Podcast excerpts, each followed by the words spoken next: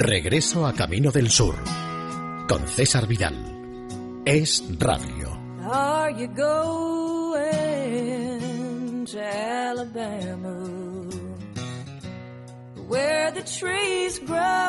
Muy bienvenidos a esta nueva edición de Regreso a Camino del Sur, a nuestro viaje por la tierra de las magnolias, de los melocotoneros y por supuesto del algodón. Y vamos a empezar con un muchacho, por cierto, absolutamente extraordinario, que cantaba aquello de que durante tres días y tres noches navego por el mar, pero pienso en mi chica constantemente en ese barco en el que sueño que ella está allí y puedo oler la rosa en su cabello.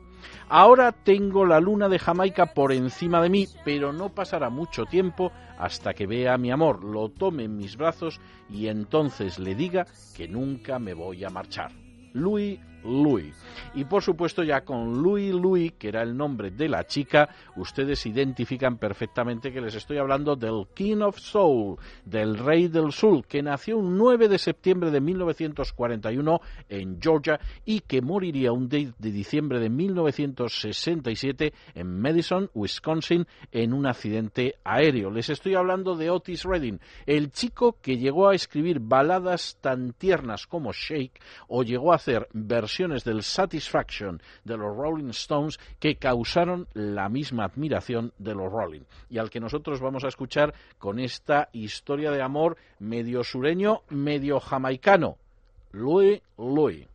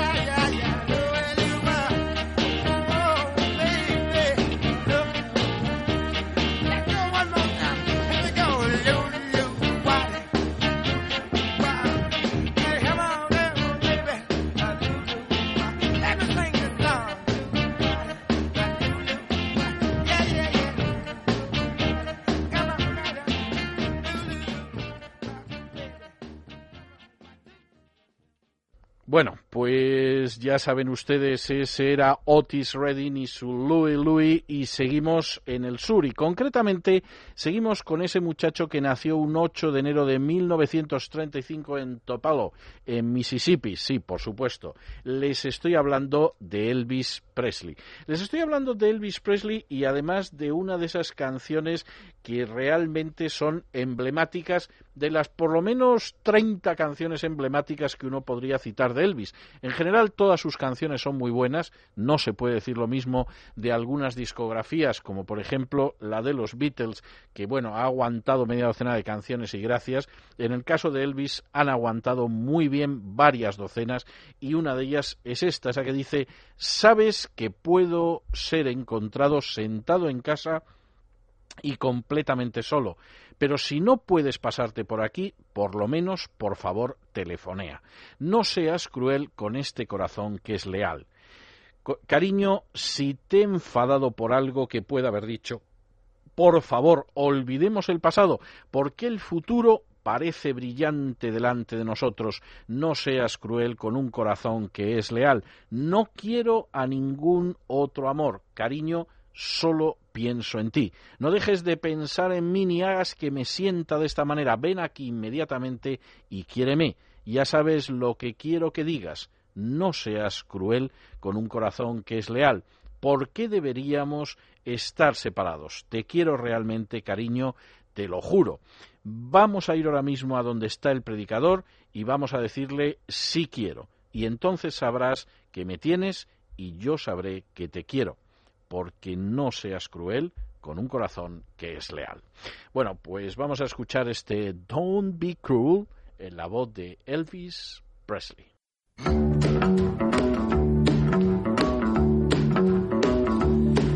You know I can be found sitting home all alone.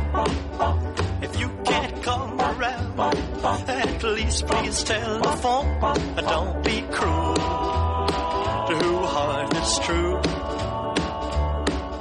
Baby, if I made you mad for something I might have said, please don't forget my past. The future looks bright ahead. Don't be cruel who heart is true. I don't want no other love, baby. It's just you I'm thinking of. Don't stop thinking of me. Don't make me feel this way. Come on over here and love me. You know what I want you to say. Don't be cruel to who heart is true. Why should we be apart? I really love you, baby. Cross my heart. Let's walk up to the preacher and let's say I do. Then you'll know you'll have me, and I know that I'll have you. Don't be cruel to who heart is true. I don't want no other love, oh baby, it's just you I'm thinking of. Don't be cruel to who heart is true. Don't be cruel heart true.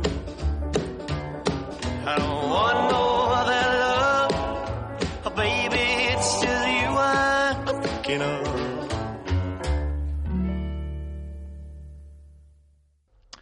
Bueno, ya que estamos en un momento en el cual hemos empezado de manera absolutamente animada, vamos a continuar bastante, bastante animados. Concretamente, vamos a continuar con uno de esos chicos absolutamente extraordinarios de la época. Un chico que era un poquito más joven que Elvis y que, por cierto, su música llegaría a tener una influencia enorme sobre los Beatles, los Beach Boys, los Rolling, Don McLean o Bob Dylan, por citar algunos otros. Y por cierto, además un muchacho que aunque nació el 7 de septiembre de 1936 en Lubbock, en Texas, moriría tristemente, fíjense ustedes, apenas con 22 años, el 3 de febrero de 1959 en Clear Lake, en Iowa, en un accidente. Les estoy hablando de Charles Harding Holly, aunque por supuesto la mayoría de ustedes lo conocen como Body Holly. Body que significa en inglés algo así como amigo, sería el amigo Holly por decirlo de alguna forma, el amigo y el apellido incluso hecho de una manera bastante más sencilla. Por cierto, tengo que decir que la familia de Buddy Holly había empezado en un momento determinado dentro de lo que era la industria del algodón en el sur de Estados Unidos. Su padre, por ejemplo, tuvo trabajos como sastre y en el año 50 creó una pequeña empresa constructora con dinero que había estado ahorrando de los trabajos anteriores. En aquella empresa trabajarían los cuatro hijos y, por cierto, hijos que no solamente tendrían ese trabajo, sino que al mismo tiempo también se aficionarían a la música desde muy pequeños. No hay que ir más lejos cuando uno piensa que Buddy Holly, siendo muy pequeño, ya tocaba el violín, el banjo, la mandolina, el piano y la guitarra, que francamente no está nada mal. Y por cierto, Había quien decía que a lo mejor el niño no tenía talento para cantar, pero lo cierto es que ya a los cinco años ganó un concurso de canto. En fin, el muchacho era absolutamente extraordinario, supo crear un tipo de música verdaderamente muy notable. Hay que tener en cuenta que en el año 55 vio actuar a Elvis Presley en su población, se puso en contacto con él, se hicieron amigos y Elvis Presley lo invitó a convertirse en su telonero, y además de eso fue telonero de Carl Perkins, de Johnny Cash o de Bill Haley. Y realmente es uno de esos personajes cuya muerte resulta muy triste porque aparte de venir acompañada de personajes como Richie Valens y Beat Bopper en ese día en el que murió la música, era un muchacho con una especial frescura, con una especial lozanía en sus temas, con una especial alegría que además no ha envejecido con el paso del tiempo. Nosotros vamos a escuchar una de sus canciones que a mí casi casi me parece su canción paradigmática. Luego se ha utilizado para comerciales de televisión y de radio, para música de fondo de películas, etcétera, etcétera. Pero la verdad es que es una de esas, eh, uno de esos personajes que realmente esta canción prácticamente lo define. Una canción además con una letra muy sencilla que dice eso de es tan fácil enamorarse. La gente me dice que el amor es para los tontos. Bueno, pues ahí voy yo, rompiendo todas las reglas porque parece muy fácil impresionantemente fácil. Y a lo que, en cuanto a lo que a ti se refiere, mi corazón ha aprendido que es muy fácil enamorarse. Basta con mirar en tu corazón y ver que tu libro del amor ha sido puesto aparte para mí. Bueno, pues vamos a escuchar Es tan fácil enamorarse o el es muy fácil enamorarse de Buddy Holly. It's so easy to fall in love. It's so easy to fall in love.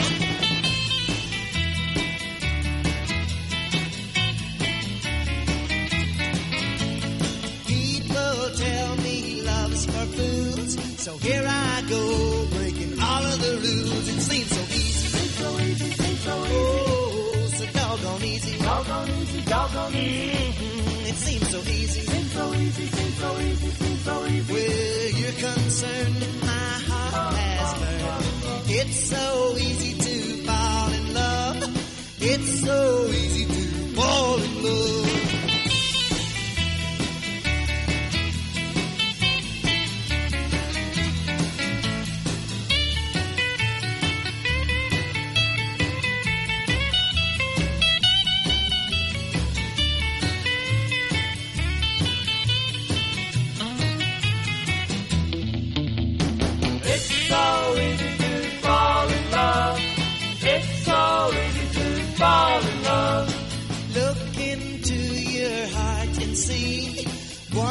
Your love book has set apart for me. It seems so easy.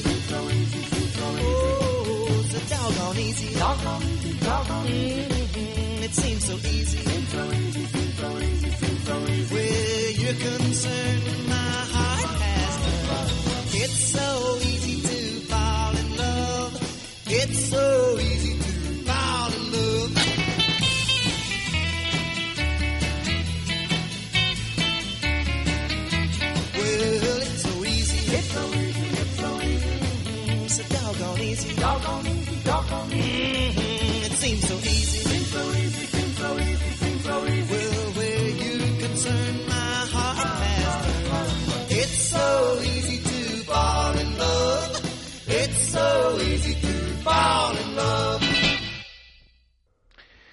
Bueno, y ya que estamos muy, muy animados, lo cierto es que vamos a seguir en el sur y vamos a hacer una pequeña incursión en esa música country hispana que no ha terminado nunca de cuajar en el sur, pero que lo cierto, y no ha terminado de cuajar fundamentalmente porque ha tenido que competir con los ritmos latinos, pero lo cierto es que ha tenido algunos intentos muy interesantes. Ustedes, por supuesto, conocen a Freddie Fender, que es uno de los pioneros de esa música country en la cual se canta en inglés pero se introducen algunas palabras en español y en ese sentido es uno de los personajes verdaderamente notables. Freddy Fender, que por otro lado con el nombre de Valdemar Huerta luego ha grabado cosas exclusivamente en español, o sea que, que en ese sentido digamos que ha diferenciado y solo en ocasiones ha mezclado los dos estilos, pero también ha habido ocasiones en que decidieron grabar country exclusivamente en español y además hacerlo desde México. Les estoy hablando de Dax Alejandro la Rosa, alias Coyote Dax, que nació en México y que además, además, lo cierto es que quiso hacer fortuna en lo que más le gustaba, que era la música country. De hecho, le llamaban Coyote Dax por eso de que en un momento determinado pues había quien decía que le gustaba estar solo para cantar, para ver un rodeo en Monterrey, para contemplar caballos en libertad, para pensar o como un coyote.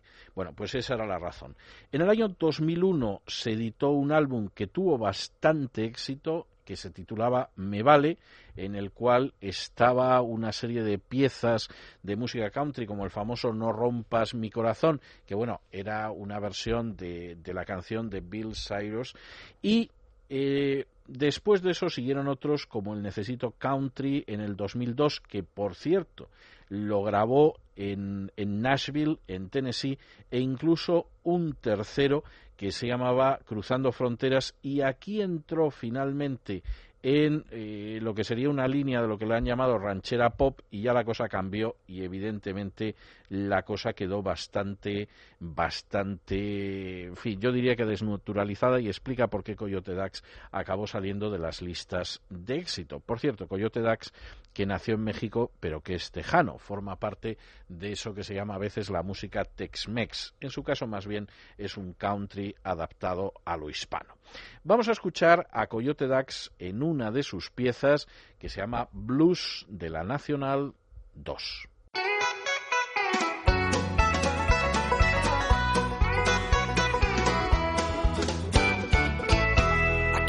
Nacional 2. Voy sentado en mi camión. Hoy aquí, mañana ya. La vida entera sin parar. Desde aquí veo mejor el mundo a mi alrededor. 30 mil kilos atrás, rodando sin descansar. Aquí en la Nacional 2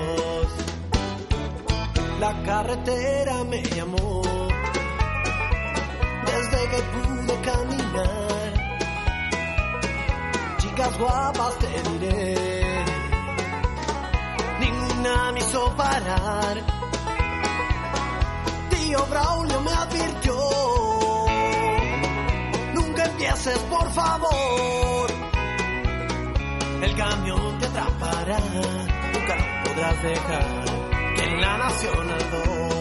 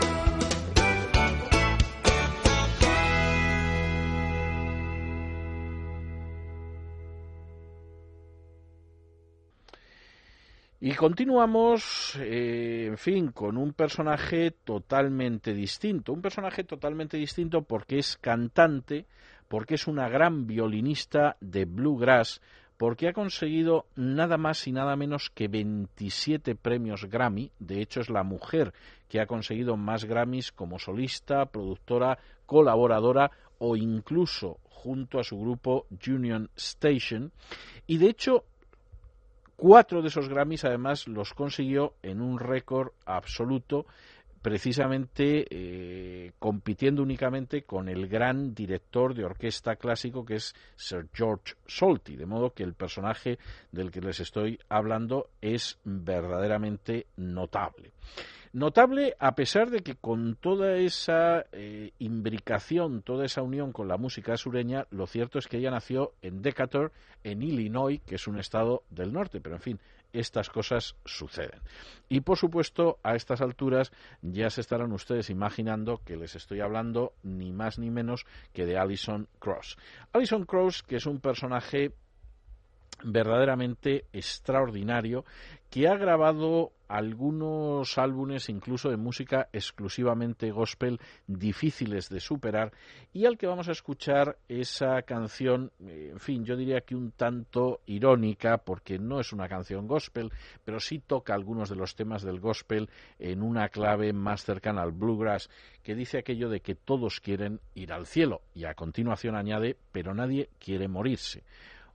Hubo una vez en que existió un hombre cuyo nombre era Isaac, que caminaba con Dios día y noche, pero no quería morirse. Gritaba, Oh Señor, déjame vivir, la muerte está muy cerca, yo lo sé. Y Dios sonrió sobre Isaac y le dio quince años más. Todos quieren ir al cielo, pero nadie quiere morirse. Señor, yo quiero ir al cielo, pero no me quiero morir. Bueno, pues la canción tiene efectivamente, en fin, su, su cierta gracia, es uno de esos temas comunes a veces en la música popular americana, lo que desean algunas personas ir al cielo y sin embargo las pocas ganas que tienen de morirse y nosotros lo vamos a escuchar en la voz de Alison Krauss. Everybody wants to go to heaven, but nobody wants to die. Upon a time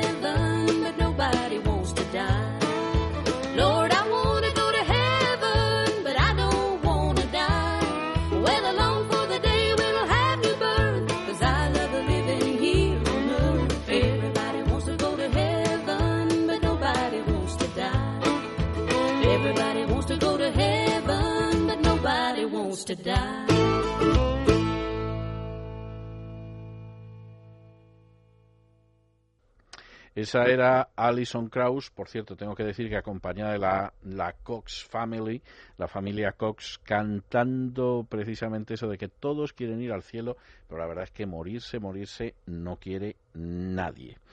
Y vamos a seguir con una pieza absolutamente popular en una línea estilística muy parecida a la que acaban ustedes de escuchar, pero en este caso con un conjunto distinto. Con un conjunto distinto porque es un conjunto que surgió en la última década del siglo XX, pero que sin embargo está muy inspirado en la música que se hacía en los años 20 y 30 también del siglo XX, es decir, con una diferencia de 60, 70 años que francamente no es poco, no es poco. El grupo del que les estoy hablando es además un grupo muy influido por lo que sería la música, mm, en fin, sobre todo de Kentucky. Ya saben ustedes que el country de Kentucky tiene un subgénero especial que es el bluegrass, por el color de la hierba en el estado de Kentucky, y es un conjunto que además tiene un nombre que recuerda la época de la depresión económica, porque se llamaban los Fred Hoppers. Los Fred Hoppers literalmente serían los que brincan en los coches de carga de los trenes, en los vagones de carga. Y los Fred Hoppers eran estos personajes que, sobre todo en la época de la depresión, se colocaban cerca de aquellos lugares por donde los trenes aminoraban la marcha, se lanzaban sobre los vagones de mercancías, los habrán visto ustedes en infinidad de películas, y de esta manera iban viajando a lo largo y a lo ancho del país. Por supuesto, también había personajes durísimos de las compañías de ferrocarril que los, iban buscando para echarlos a martillazos literalmente de los trenes. Pero en cualquier caso, este sería uno de esos casos de freight hoppers, lo que dice mucho de hasta qué punto en un momento determinado estos freight hoppers lo que querían, eh, lo que quieren es expresar esa comunión, esa relación con la música antigua. Eh, vamos a escuchar además una canción de esa época que tiene su gracia porque habla de un personaje que se llama Cotton Eye Joe, que es eh, algo así como Pepe el del ojo de algodón y que es una de esas canciones en las que uno va repitiendo continuamente una, una expresión se repite una y otra vez y en fin eso da lugar a un cierto ritmo, da lugar a una cierta melodía. La canción fundamentalmente no va mucho más allá de aquello de si no hubiera sido por Cotton Eye Joe me habría casado hace mucho tiempo. ¿De dónde vienes? ¿Hacia dónde voy? ¿De dónde vienes sino huyendo de Cotton Eye Joe? Bueno, pues vamos a escuchar este Cotton Eye Joe en la voz de los Freight Hoppers.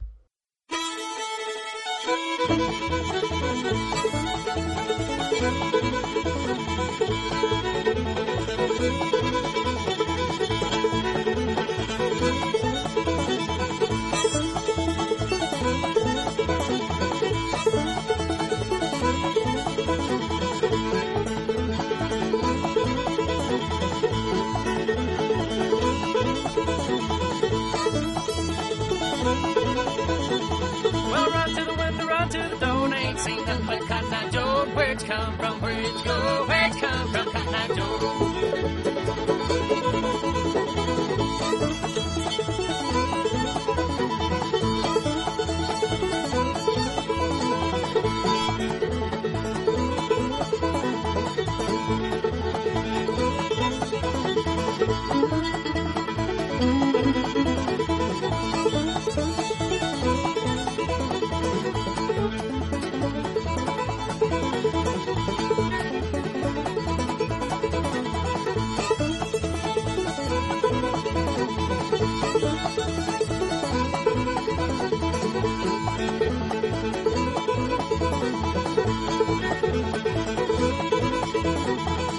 Sitting in the window singing to my love and a slop bucket bill from the window up above. And a mule and a grasshopper eating ice cream. The mule got sick, so they laid him on the beam. Where'd you come from? Where'd you go? Where'd you come from? Cotton Eye Joe.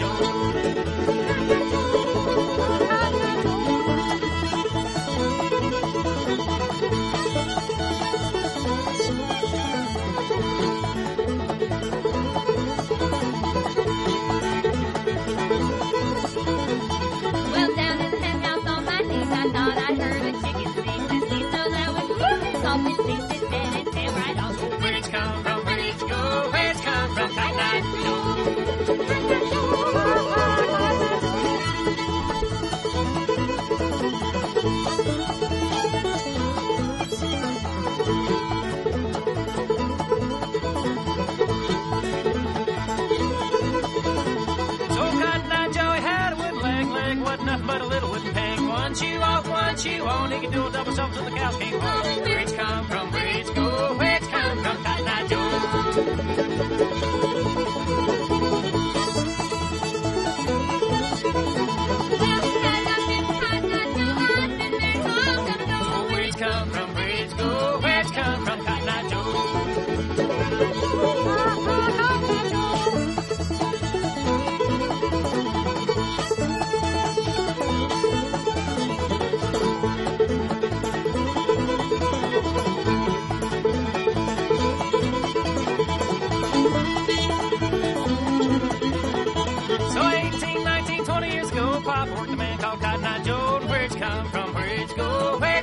From, Eye Joe.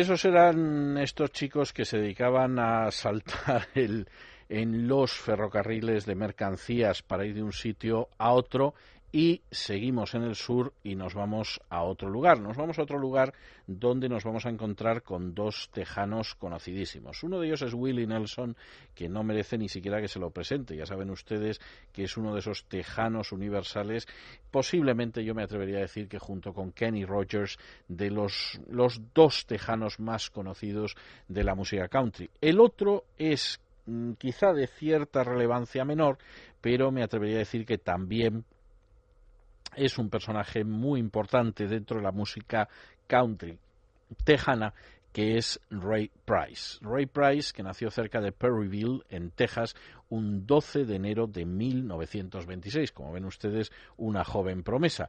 Y que, por cierto, por cierto, cuando era niño y vivía en Dallas, tenía que pasar el tiempo entre la granja de su madre y la casa, eh, la casa de su madre en Dallas y la granja de su padre, porque la verdad es que los dos se divorciaron y, en fin, debía de pasarse la vida en el transporte teniendo en cuenta que Texas no es un estado pequeño que se pueda decir. Por cierto, tengo que decirles que además durante la Segunda Guerra Mundial Ray Price combatió en el cuerpo de marines, que su ilusión era ser veterinario y de hecho fue a la Universidad Agrícola del Norte de Texas y sin embargo en un momento determinado le oyeron cantar en Dallas y hasta ahí llegó el camino hacia la ciencia veterinaria de Ray Price porque acabó convertido en un cantante de música country.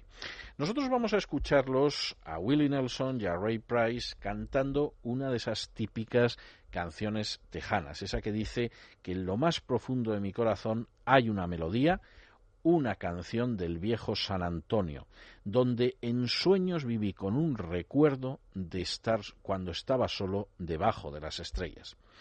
Fue allí donde encontré al lado del álamo un estaño encanto tan encantador como el azul que se cernía por encima de mí. Y entonces la luz de la luna pasó de tal manera que sólo ella supo esa canción rota de amor que todavía se puede escuchar. La luna en todo su esplendor conoce solamente mi corazón. Llama, por favor, a mi rosa, la rosa de, de San Antonio, cuyos labios son tan suaves y tiernos como los pétalos que se caen. Habla otra vez de mi amor. Oh canción rota, con palabras vacías que conozco, que todavía vive en mi corazón solitario, porque esa luz de la luna pasa cerca del álamo y llama a mi rosa de San Antonio. Bueno, pues nosotros vamos a escuchar esta rosa de San Antonio, ellos dicen San Antone, y en fin, no les vamos a enmendar la plana, San Antone Rose, dirían en las voces de Willie Nelson y Ray Price.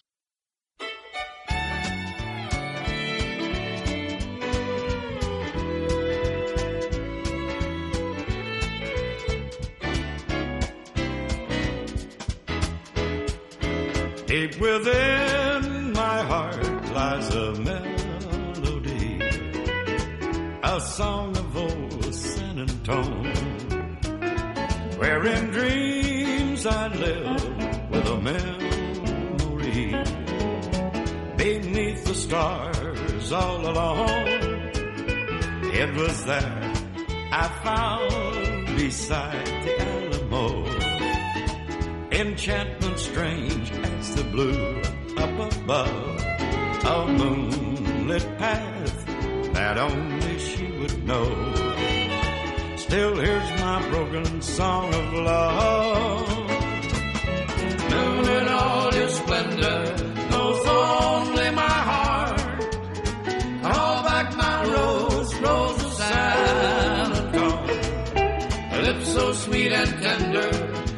petals falling apart. Speak once again of my love, my own broken song, empty words I know, still live in my heart all alone. For that moonlit path beside the Alamo, and rose my rose of sun and Antonio.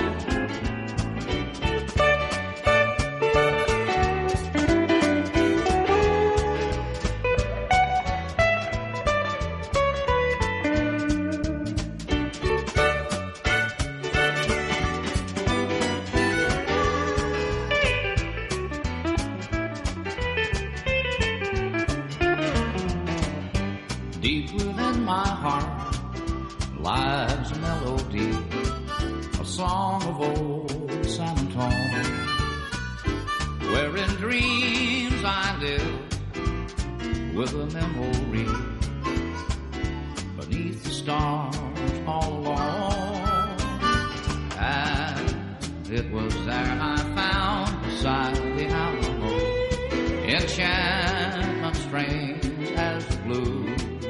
up above. A moonlit past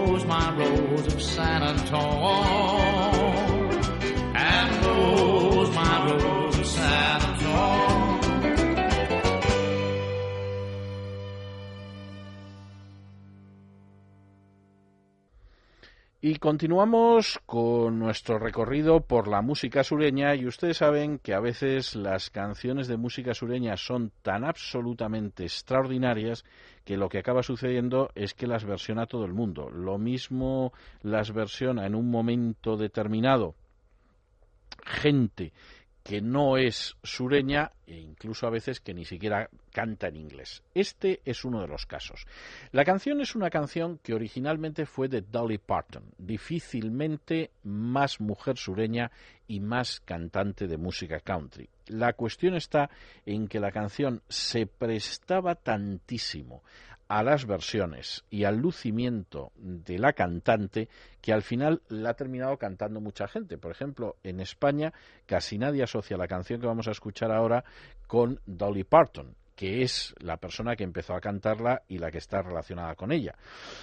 Y nosotros no la vamos a escuchar en la voz de esa persona con la que se suele relacionar siempre esta canción, sino en la voz de otra persona norteña de Newark, Nueva Jersey, que además, por cierto, lo que ha cantado sobre todo es música disco y soul, y que además, por cierto, es negra. Les estoy hablando de Gloria Fowles, más conocida como Gloria Gaynor. Personaje absolutamente extraordinario, que además ha dejado algunas canciones, pero convertidas en paradigmas, que en un momento determinado además fue bueno, pues una de las muestras de eso que se llamó el sonido Filadelfia, que era mmm, verdaderamente extraordinario y que en un momento determinado la verdad es que tuvo muchos éxitos con, eh, en fin, con canciones que eran de otra gente. Por ejemplo, el Never Can Say Goodbye, que era de los Jackson Five originalmente. La verdad es que Gloria Gaynor acabó haciendo una versión verdaderamente extraordinaria. Y además hizo también, pues, versiones extraordinarias de canciones que habían grabado en un momento determinado los Eagles y, en fin, de muchas otras. Eh, yo diría que hay una que verdaderamente es notable, que es la que vamos a escuchar esta noche, era la que les decía que está vinculada originalmente a Dolly Parton y que es el famoso Siempre te amaré, el I Will Always Love You.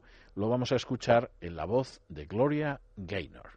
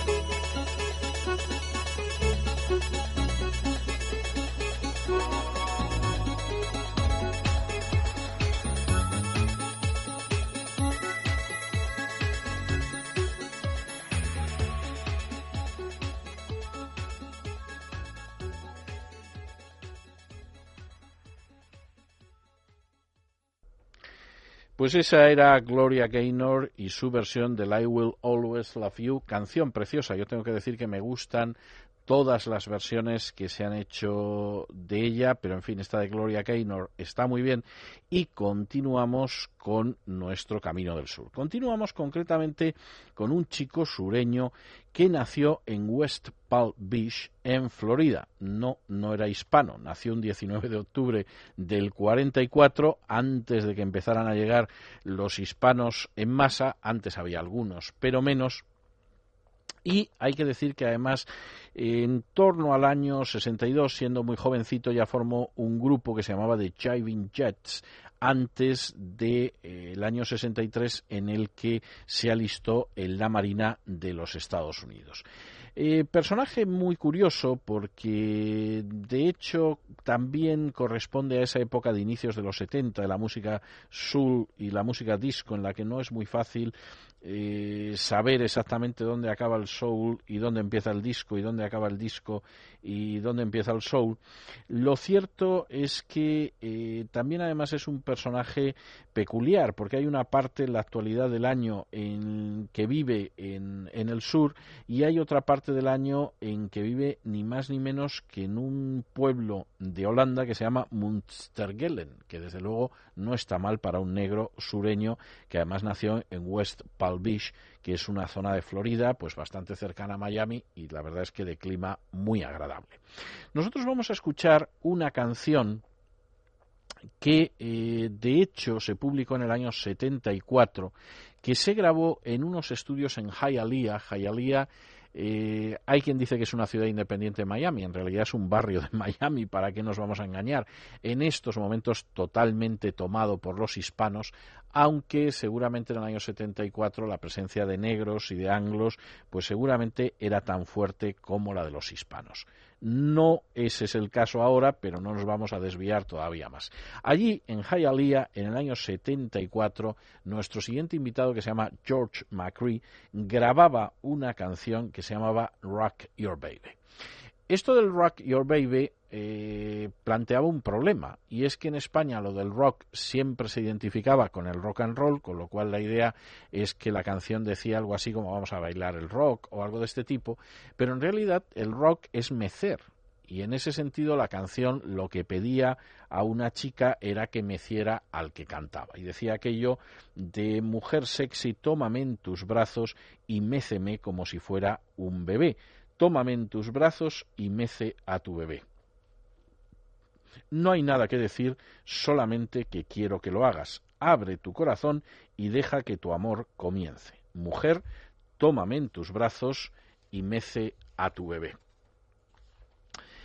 Estréchame fuerte con todas sus fuerzas y deja que tu fluido de amor, dulce, real y lento, fluya. Y tu mujer, tómame en tus brazos y mece a tu bebé. Bueno, pues esto no se parecía en absoluto a lo que se imaginaban los españoles en el año 74, que no sabían inglés, que estaba diciendo George McCree. Pero la verdad es que cuando uno le veía cantar se daba cuenta de que era verdad. O sea, daba la sensación de que de un momento a otro se iba a convertir en un bebé, bastante negro, por cierto, para que lo cogiera cualquier mujer y lo meciera en sus brazos. Ese fue el inicio de este gran éxito, del Rock Your Baby.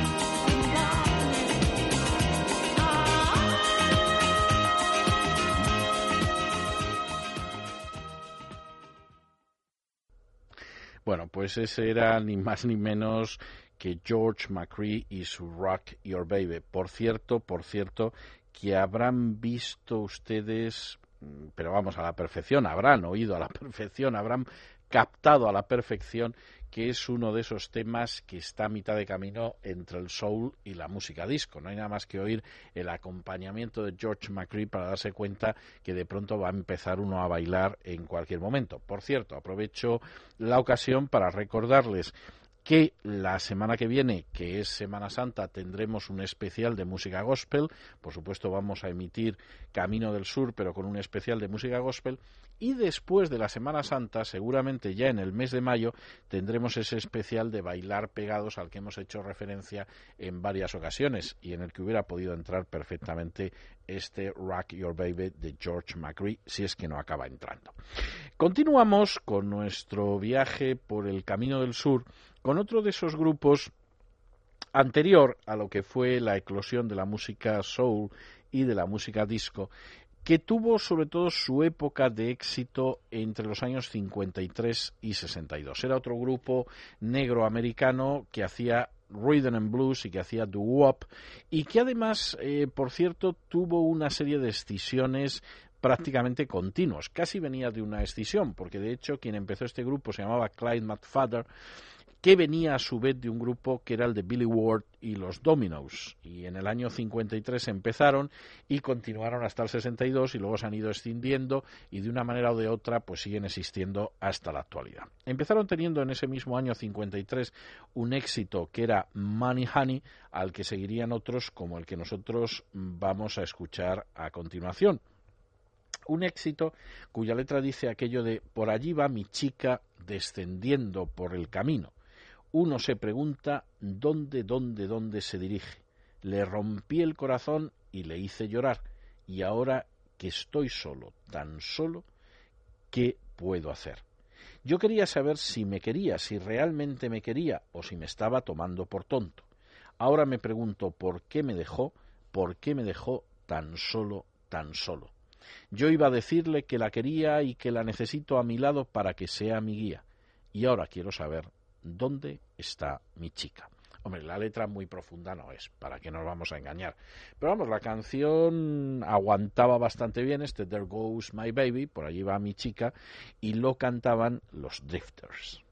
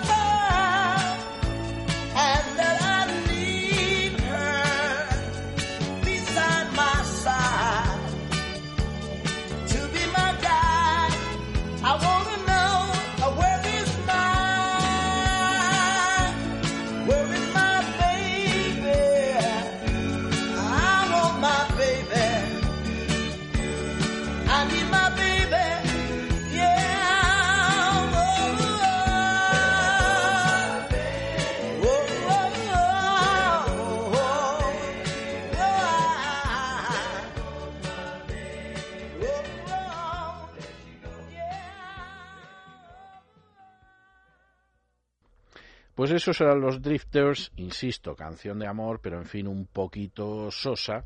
Canción, desde luego, bastante, bastante más sólida como canción de amor la que vamos a escuchar ahora. Tengo que decirles que a mí me parece una de las canciones de amor más hermosas que se han escrito nunca.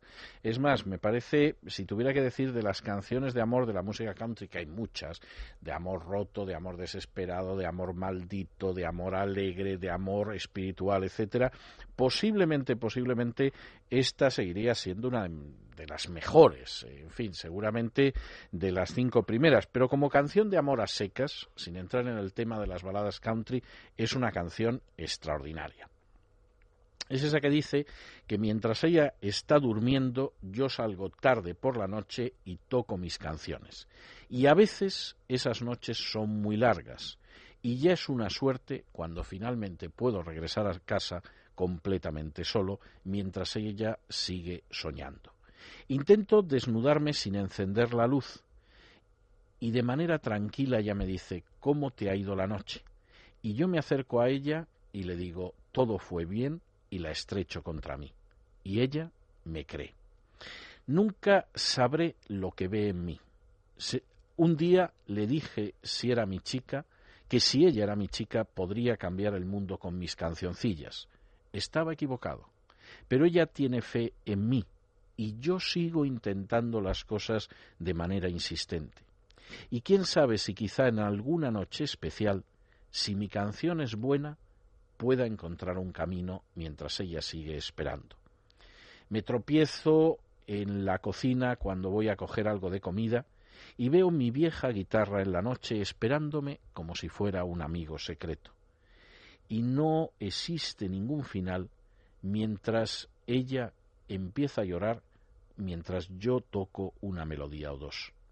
Y entonces yo me siento desgarrado entre las cosas que debería hacer, pero ella me dice que la despierte cuando haya terminado. Dios, su amor, es verdadero y cree en mí. Nunca sabré lo que ve en mí. Un día le dije que si era mi chica podría cambiar el mundo con mis cancioncillas, pero estaba equivocado. Pero ella tiene fe en mí y yo sigo intentándolo fielmente. Y quién sabe si quizás en alguna noche especial, si mi canción es buena, yo podré encontrar un camino mientras ella me sigue esperando. Bueno, es una canción hermosísima, como les decía antes. A mi juicio es una de las canciones de amor más bonitas que se han escrito en las últimas décadas y la canta magníficamente, tanto que hasta donde yo sé nadie se ha atrevido a versionarla, a pesar de ser una gran canción. Pero claro, sería una gran competencia. La canta nada más y nada menos que Kenny Rogers.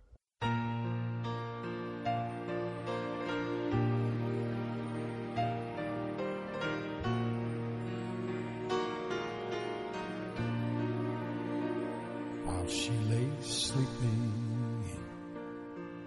I stay out late at night and play my songs.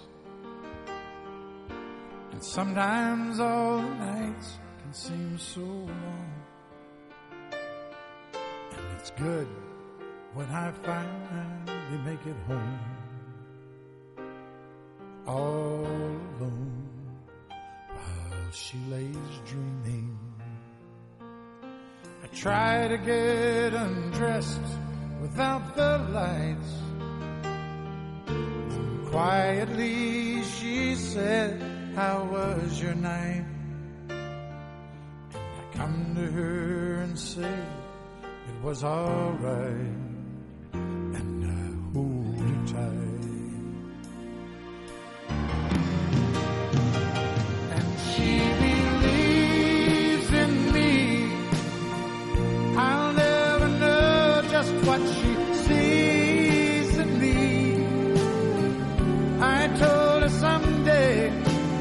Was my girl, I could change the world with my little song. I was wrong, but she has faith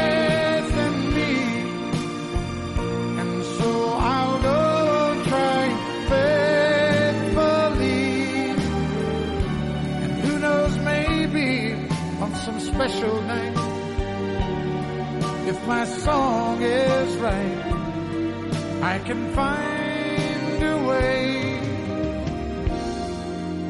while she lays. I stumble to the kitchen for a bite. Oh, then I see my old guitar in the night, just waiting for me like a secret friend. And there's no end while she lays crying. I fumble with a melody or two. And I'm torn between the things that I should do.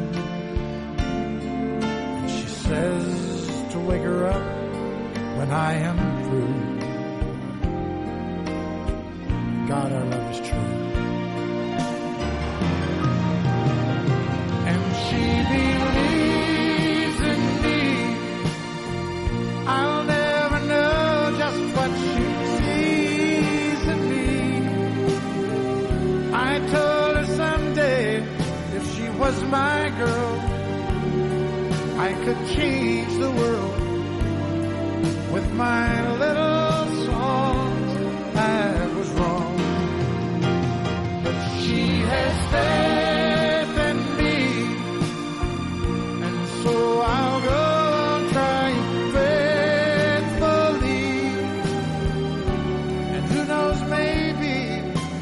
special night, if my song is right, I can find a way.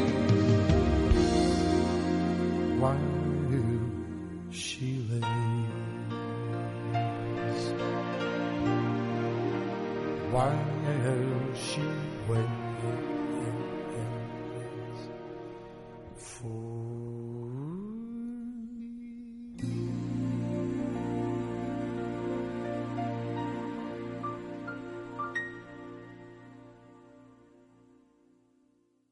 Eso era el She Believes in Me de Kenny Rogers, canción hermosísima, como habrán podido ustedes comentar. Y continuamos con otra canción extraordinaria de otro personaje extraordinario. Ya saben ustedes que es ese personaje extraordinario que siempre recordamos que se llamaba Henry John Deutschendorf Jr., aunque por supuesto todo el mundo lo conoce como John Denver. Por cierto, personaje que también murió de manera trágica con tan solo 53 años de edad en la costa de Monterrey, en California, en un accidente de aviación. Pilotaba en aquel entonces un avión experimental de fibra de vidrio, un Rotan Lone E6, y lo cierto es que eh, murió de manera trágica sin que hasta la fecha se haya conseguido aclarar qué fue lo que causó el accidente de aviación. Hay quien dice que se quedó sin combustible y que calculó mal, hay quien dice que fue un fallo del aparato, es algo que no sabremos y que seguramente nunca sabremos. Lo que sí podemos decir es que John Denver siempre fue un gran poeta, que algunos consideran que es el gran poeta del estado de Colorado, por cierto, su nombre artístico, Denver, es el nombre de la capital del estado de Colorado, y nosotros vamos a escuchar una de sus composiciones que, como en el caso de She Believes in Me, eh, del Ella cree en mí, pues también es una de esas poesías. Es esa que dice, hace frío aquí en la ciudad y siempre parece que es así. Y he estado pensando en ti casi a diario, pensando en las buenas cosas, pensando en la lluvia y pensando en lo mal que se siente uno cuando está solo otra vez. Lo siento por las cosas que suceden en China. Lo siento por esas cosas que antes no eran así. Pero más que por cualquier otra cosa, lo siento por mí mismo, porque tú no estás aquí conmigo. Todos nuestros amigos me preguntan acerca de ti. Yo digo que te va bastante bien y espero escuchar acerca de ti algo casi en cada momento. Pero todos saben que lloro, que no puedo dormir por la noche, que me muero internamente. Lo siento por todas las mentiras que te dije, lo siento por las cosas que no llegué a decir, pero más que nada lo siento porque por mí mismo, porque no puedo creer que te hayas marchado. Siento si di por supuestas algunas cosas. Lo siento por las cadenas que te puse, pero más que por cualquier otra cosa, lo siento por mí mismo y por vivir sin ti. Bueno, pues vamos a escuchar este Lo siento, este I'm sorry, en la voz de John Denver.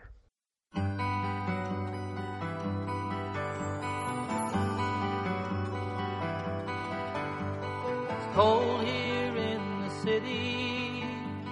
It always seems that way. Almost every day. Thinking about the good times, thinking about the rain, thinking about how bad it feels alone again. I'm sorry for the way things are in China.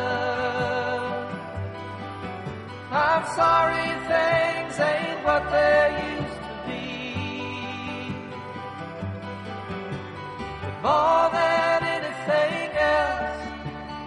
Sorry for myself. Cause you're not here with me. Our friends all ask about you. And I say you're doing fine. I expect to hear from you almost any time. They all can't sleep at night. They all know I'm dying down deep inside.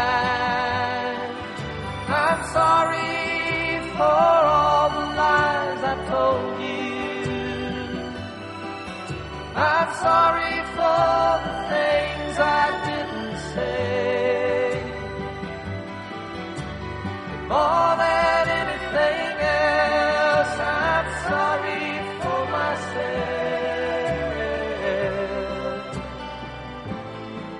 believe you went away.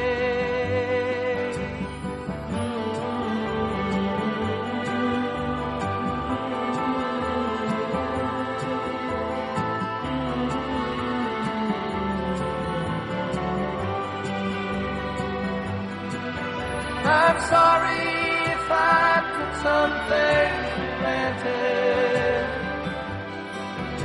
I'm sorry for the chains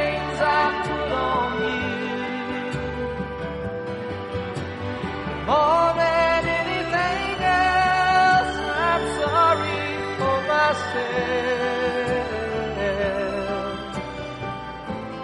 Living without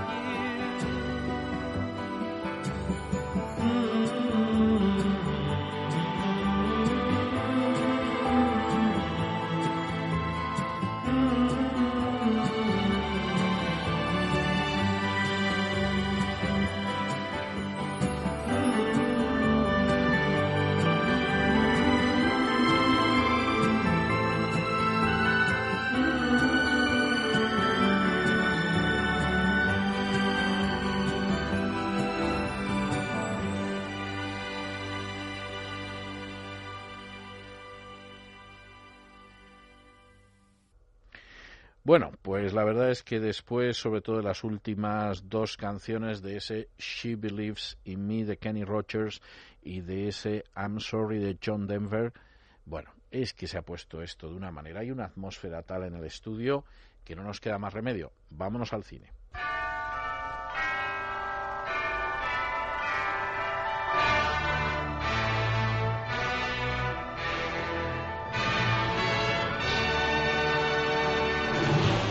Bueno, y en estos momentos está entrando la dama Adriana por la puerta del estudio, que ya saben ustedes que se trae bajo el brazo la película que como todas las semanas ha escogido la dama Galina Kalinikova, que por supuesto es una película de carácter sureño. ¿Qué tal Adriana? ¿Cómo va todo? ¿Qué tal, César? Todo estupendamente bien. Una película, como dices, de carácter sureño y una película de 1991, de dos horas de duración y que se desarrolla en Alabama. No está mal. Más No cositas. Basada en una novela, que por el momento no te voy a decir el título de la novela, pero te voy a decir que su autora hace un cameo en esta película. ¿Vale? Otra pistita más. Elementos de la película que pueden ser significativos. Bueno, pues te puedo decir eh, un tren, una cafetería, Mm, eh, No es gran cosa, pero bueno. unos sí. tomates. Oh, eh, Pero, entonces, pero, pero entonces es bastante fácil. Bueno, déjame alguna más, pero Te casi, casi con lo de los tomates sé lo que es. Te dejo alguna más. Te dejo varias. Eh, nominaciones, premios que haya, que haya recibido. Obtuvo dos nominaciones a los, a los Oscar, tres a los Globos de Oro y otros dos a los premios BAFTA. Y hay que decir también que la película fue un éxito en taquilla y al principio de la película podemos ver un jovencísimo Chris O'Donnell. Jovencísimo, jovencísimo Chris O'Donnell. Y frases a destacar, pues una frase que a mí me ha encantado y que aparece casi al final de la película que dice, una dama siempre sabe cuándo irse. O también una frase muy famosa y que de hecho con ella, con esta frase se dio a, conocer la película, esa frase de el secreto siempre está en la salsa. Sí, eso era de todas formas, eh, era antiguo, ya aparecía en... Es, es una vieja eh, fórmula que ha aparecido incluso en anuncios de crema de, de Sí. pasta de tomate cuando yo era niño y vamos, tú ni eras un proyecto. Tiene o sea años que, ya, o sea que la entonces. cosa no, no viene de ahora. Bueno, la película es tomates verdes fritos Así sin es. ningún género de dudas o como sería en la versión inglesa tomates verdes fritos en el café de Whistle Stop Así es. que claro, ya vamos, lo de tomates verdes fritos tenía un pase para un público español, ya lo del café de Whistle Stop era absolutamente exagerado.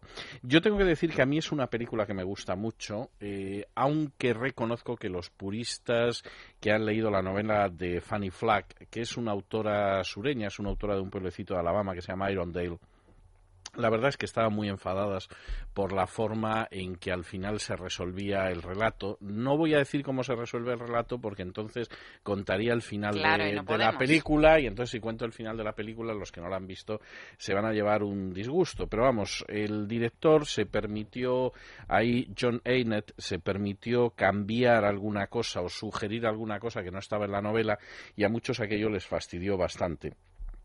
Yo creo que es una gran novela, en principio, que recoge muy bien lo que es ese ambiente, pues, de un café en, en un sitio que se llama Whistle Stop, en Alabama, donde efectivamente, pues bueno, se vive todo lo que es el mundo sureño, que es un mundo, por un lado, donde existe el progreso, la prueba está en que en un sitio perdido de la mano de Dios puede parar el tren, cosa que aquí en Así España es. era absolutamente impensable, es decir, la red ferroviaria es impresionante a pesar de la red de carreteras que tienen.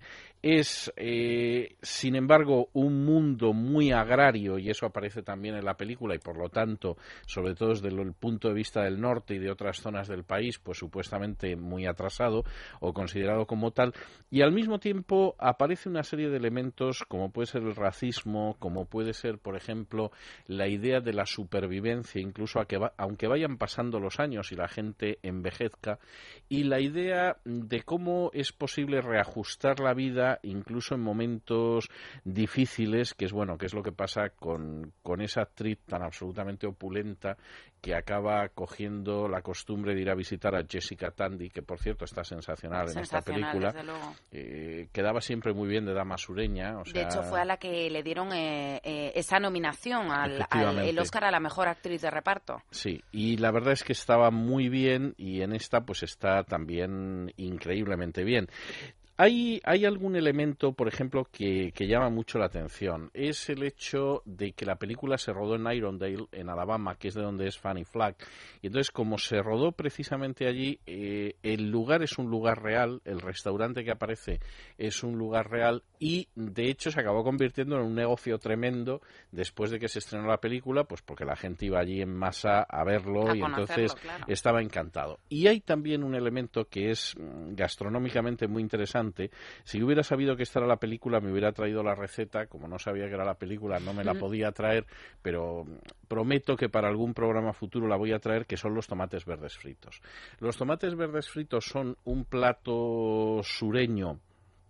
Eh, fíjate, se me está estoy teniendo La una, boca agua, ¿no? una agitación del proceso de salivación pensando en los tomates verdes fritos. Pero los tomates verdes fritos son un plato muy sureño. El tomate se suele cortar en rodajas y entonces ese mismo tomate es eh, como rebozado se fríe eh, dentro de, de ese empanado que se le ha hecho al tomate y finalmente se pasa por una salsita muy especial que es muy parecida a la salsa rosa. Ajá. Con lo cual yo tengo que decir que es un plato delicioso. E incluso aquí en Madrid hace años, ahora mismo no sabría decirte si todavía es posible, pero hace años aquí en Madrid había un restaurante sureño, sobre todo de, de cocina de Luisiana, que estaba en una de las calles que iba a desembocar a la Plaza de la Luna, Sí. eh, detrás de la Gran De Vía. la Gran Vía.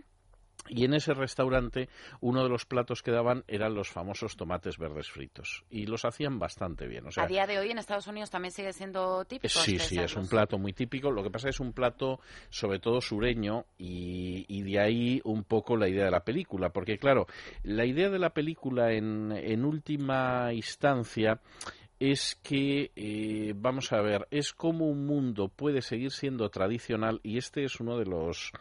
¿Cómo te diría yo? Es uno de los grandes retos del sur, pero que ellos creen que lo han hecho casi mejor que nadie. Es decir, cómo un mundo puede ser tremendamente tradicional y conservar la familia, conservar la caballerosidad o conservar el hecho de que las damas sean damas y, por supuesto, conservar los tomates verdes fritos, por ejemplo, y al mismo tiempo ser un mundo que progresa e incluso un mundo que en un momento determinado consigue realizar reformas tan profundas como fueron las que derivaron de los derechos civiles en los años 60. Ujú. Y sin embargo ese mundo no desaparece, sino que ese mundo mm, transformado y mejorado pues sigue adelante. Y eso es algo que es uno de los elementos de la película que seguramente para un espectador que no conozca el sur se escapa un poco, ¿no? La idea de decir, bueno, pues eh, la historia está bien, Sí. pero pero efectivamente ese elemento pues no no lo capta, ¿no? Y sin embargo ese elemento es tremendamente importante porque en realidad en la película de manera muy sutil y se puede escapar mucho a un espectador español se está planteando una revisión de lo que sería el papel de la mujer eh, dentro de la vida matrimonial y el personaje en ese sentido pues de, de la gordita es verdaderamente encantador porque efectivamente eh, Kathy Bates eh, encarna muy bien a ese personaje que está revisando su vida con su marido. Se Evelyn llamaba, Koch ¿verdad? perdona. Sí y es el bueno ese es el personaje Sí, en la- en la eh, ficción el nombre de la película es, es un personaje que queda muy bien, muy bien encarnado.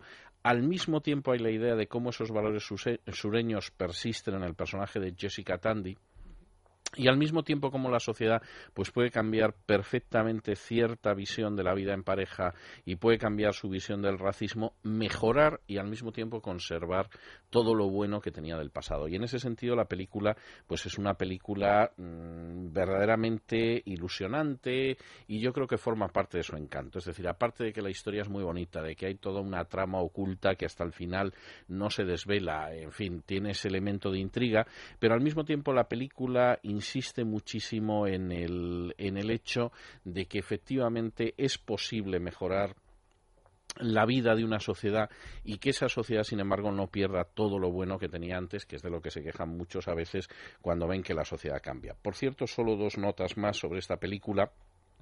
Una que Fanny Flack aparece, nada, en un papel brevísimo, en un cameo, como la primera profesora matrimonial que aconseja a Evelyn, lo cual, mm, lógicamente, provocó el entusiasmo de, de la gente que son fans de Fanny Flack. Seguramente era menos que hace unos años, pero a inicios de los 90 sí que tenía muchos.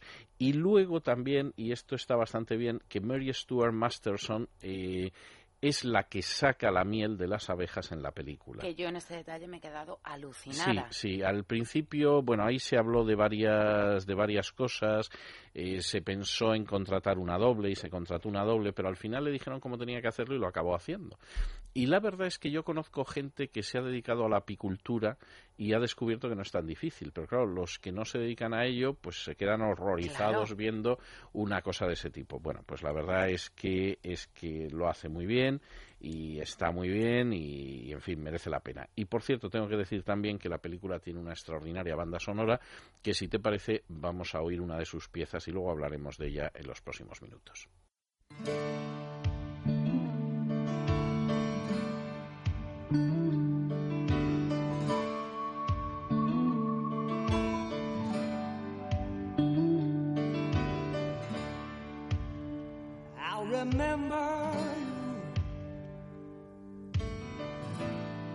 and I've forgotten all the rest.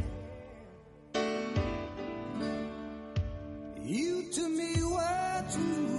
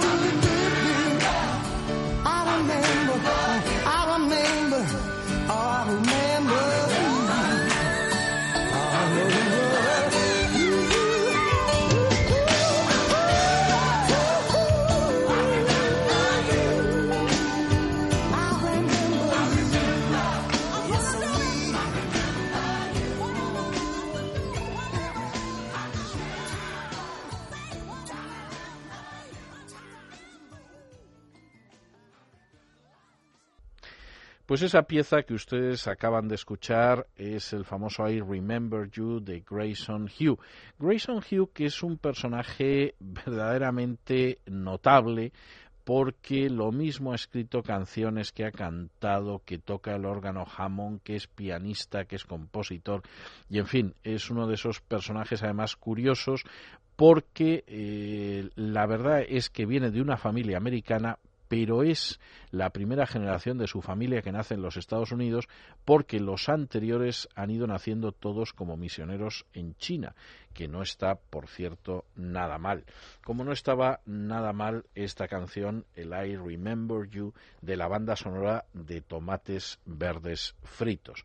Banda sonora que además yo tengo que decir que es excepcional. Eh, ciertamente la película, como hemos hablado antes, es una película profundamente sureña que prácticamente no podría entenderse en un lugar que no fuera el sur de los Estados Unidos pero que además tiene una banda sonora en la que se reúnen una serie de temas absolutamente extraordinarios. Escuchen ustedes, si no, ahora a Peter Wolf, personaje extraordinario también muy vinculado con el rhythm and blues, con el soul, con el rock and roll, con este tema que van a oír ustedes y que se llama los Rooster Blues, que sería algo así como los blues de los pollos o de los gallos y que desde luego, en fin, suena de maravilla. Escuchen ustedes.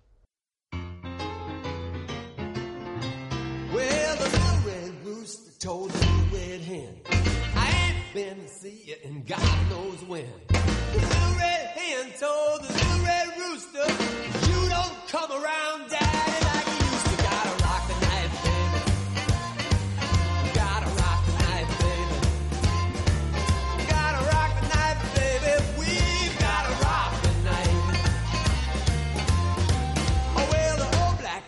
told the little gray mouse, I've got a mind to chase you around this house. Little gray mouse told the old black cat, Look here, daddy, don't you chase me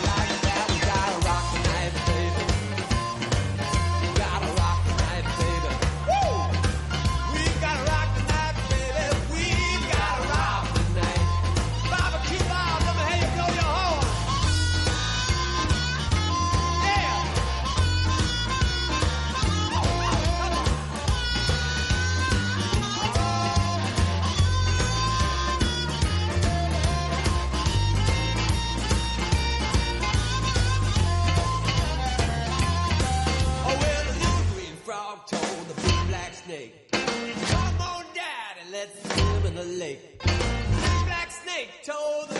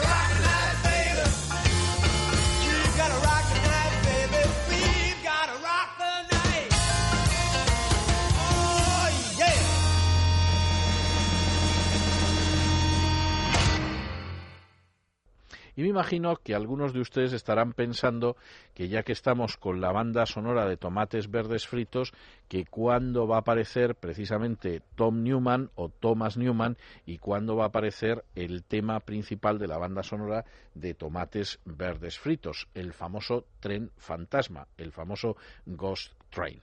Bueno, yo sinceramente no seré el que diga que no se merecen ustedes escuchar esa pieza de la banda sonora porque para mí es muy claro que efectivamente Thomas Newman es uno de los grandes compositores sureños de la época. Hay que decir que es un personaje que viene de una familia de compositores de bandas sonoras. Eh, su padre era el legendario compositor de bandas sonoras de Hollywood, Alfred Newman, que nació en 1970.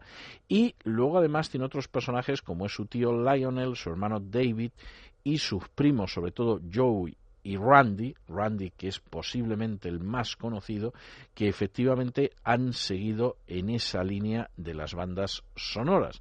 En el caso de Thomas Newman, además es un personaje que estudió en la Universidad de Yale, pero que ya en el año 84 estaba poniendo música a películas. Bueno, ¿cómo sería la cosa cuando lo hizo, por ejemplo, para Mujercitas, lo hizo para El Rey León, lo hizo para Pocahontas, para American Beauty, en fin, para muchísimas, para La Milla Verde, para Erin Brockovich, eh, Brokovic, es decir, para muchas películas en las que ustedes dirían, pero qué buena es la banda sonora. Bueno, pues ahí detrás estaba Thomas Newman.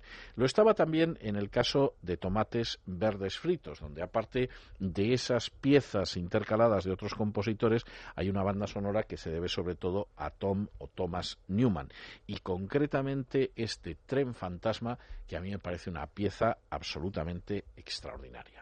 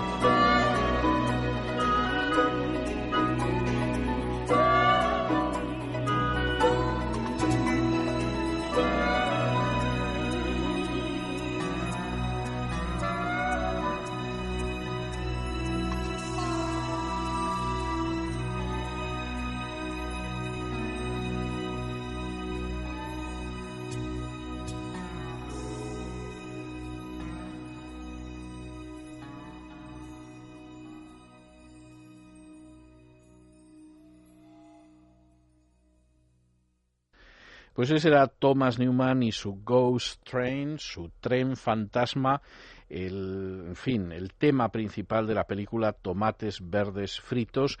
Y vamos a continuar también con otra de las piezas específicas de la banda sonora que debemos a Thomas Newman y que además es una pieza de la banda sonora eh, de esta película que se titula Visiting Ruth, que sería algo así como Visitando a Ruth.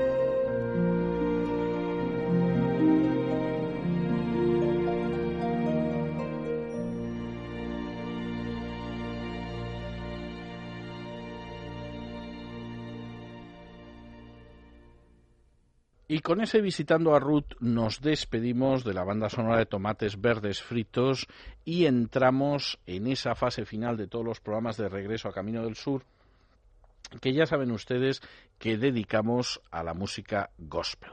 Vamos a empezar con un cantante que nació el 20 de julio de 1959 en Del Río, en Texas, y que además inicialmente, inicialmente empezó cantando sobre todo música country y mm, incluso inicialmente lo que empezó es componiendo música country en Nashville, Tennessee, pasaría después a cantar música country y en un momento determinado incluso llegó a cantar música gospel como lo que vamos a oír ahora. Les estoy hablando de Rodney Foster.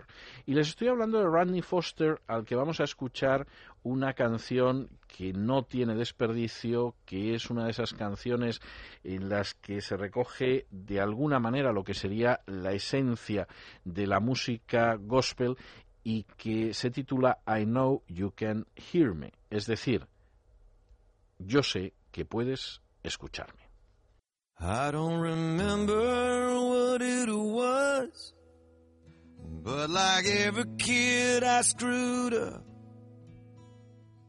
Probably gave some lip, probably threw a fit, and pushed until he'd had enough. I ran into the closet and figured I was hiding from a whipping. Standing by the door that day, all daddy did was say, I know you can hear me. You don't have to say a thing. My love is stronger, lasts a lot longer than your anger or your pain. You need to say you're sorry, son. You can come out whenever you're ready. I know you can hear me.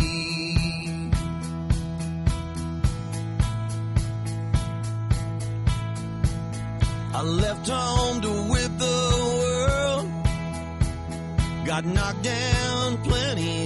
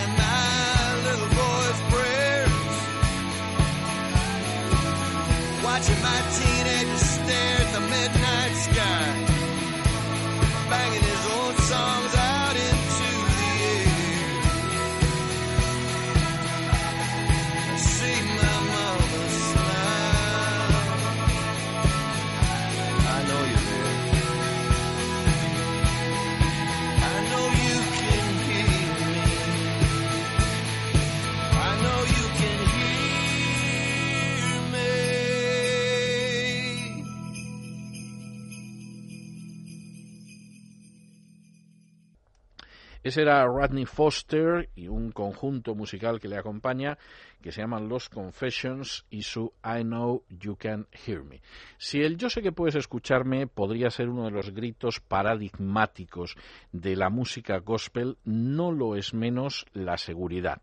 La seguridad que da nombre precisamente a una de las canciones, eh, en fin, también absolutamente paradigmáticas de la lista casi de las 10 o 15 canciones de música gospel más conocidas. Esa canción que en su versión española se llama Grata Certeza y que en inglés se llama Blessed Assurance, es decir, bendita seguridad. Y que dice eso de bendita seguridad, Jesús es mío o qué saboreo previo de la gloria divina. Soy heredero de la salvación, comprado por Dios, nacido de su espíritu, lavado en su sangre. Esta es mi historia y es mi canción. Adorar a mi Salvador a lo largo de todo el día. Bueno, pues este grata certeza soy de Jesús, que dice la versión española, es el blessed assurance, la seguridad bendita que tiene aquel que ha creído en Jesús como su Señor y Salvador y que cantan en esta pieza absolutamente antológica del gospel el cuarteto de los hombres del gospel o del Evangelio, The Gospelman Quartet.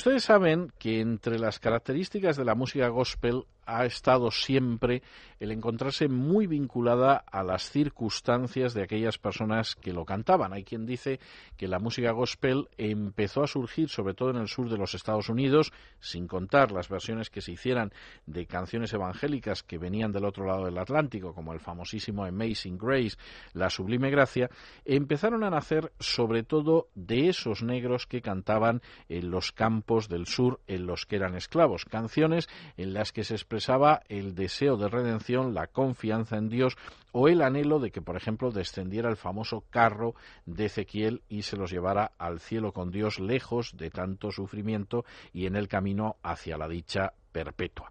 Esto ha sido algo tan constante a lo largo de la música gospel que en un momento determinado, por ejemplo, significó que apareciera música gospel muy relacionada al estallido y el desarrollo de la Guerra Civil Americana, guerra de secesión o guerra entre los estados, y que volviera a producirse un gran reverdecer en el momento de la lucha por los derechos civiles en los años 60 del siglo XX, en que lo común era que al reverendo Martin Luther King, pastor evangélico, le acompañaran, por ejemplo, grandes cantantes del gospel, como podía ser Mahalia Jackson, o personajes tan curiosos como el padre de Aretha Franklin, que también cantaba gospel en esas en esos mítines de Martin Luther King y cuyo padre que era pastor evangélico, era conocido como la voz del millón de dólares.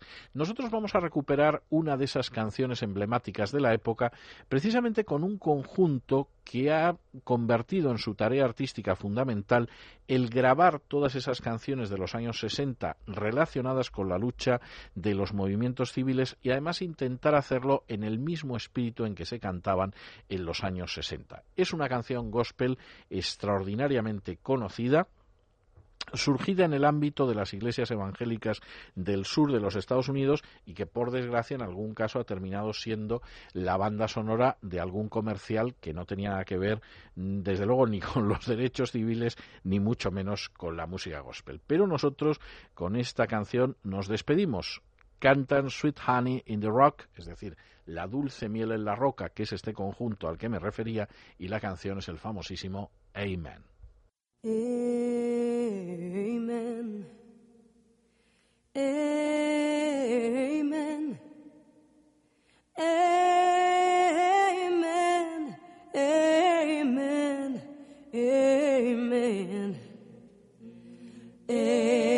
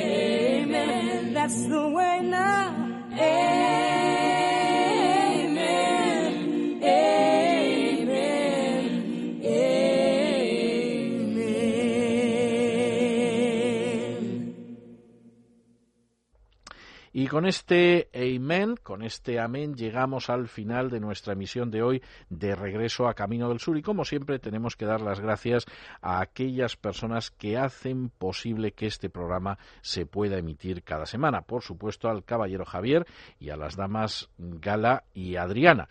Y les recordamos que estaremos con ustedes la semana que viene, el sábado, de 12 de la noche a 2 de la madrugada, en un especial sobre la música gospel, porque es Semana Santa y aparte de eso, por supuesto, en la redifusión de este programa el domingo. También queremos recordarles que si quieren ustedes escucharnos fuera de este registro musical, nos encontrarán en esta misma sintonía de lunes a viernes en Es la Noche de César de 8 a 12 de la noche. Y como siempre, nos despedimos con una despedida sureña. God bless you. Que Dios les bendiga.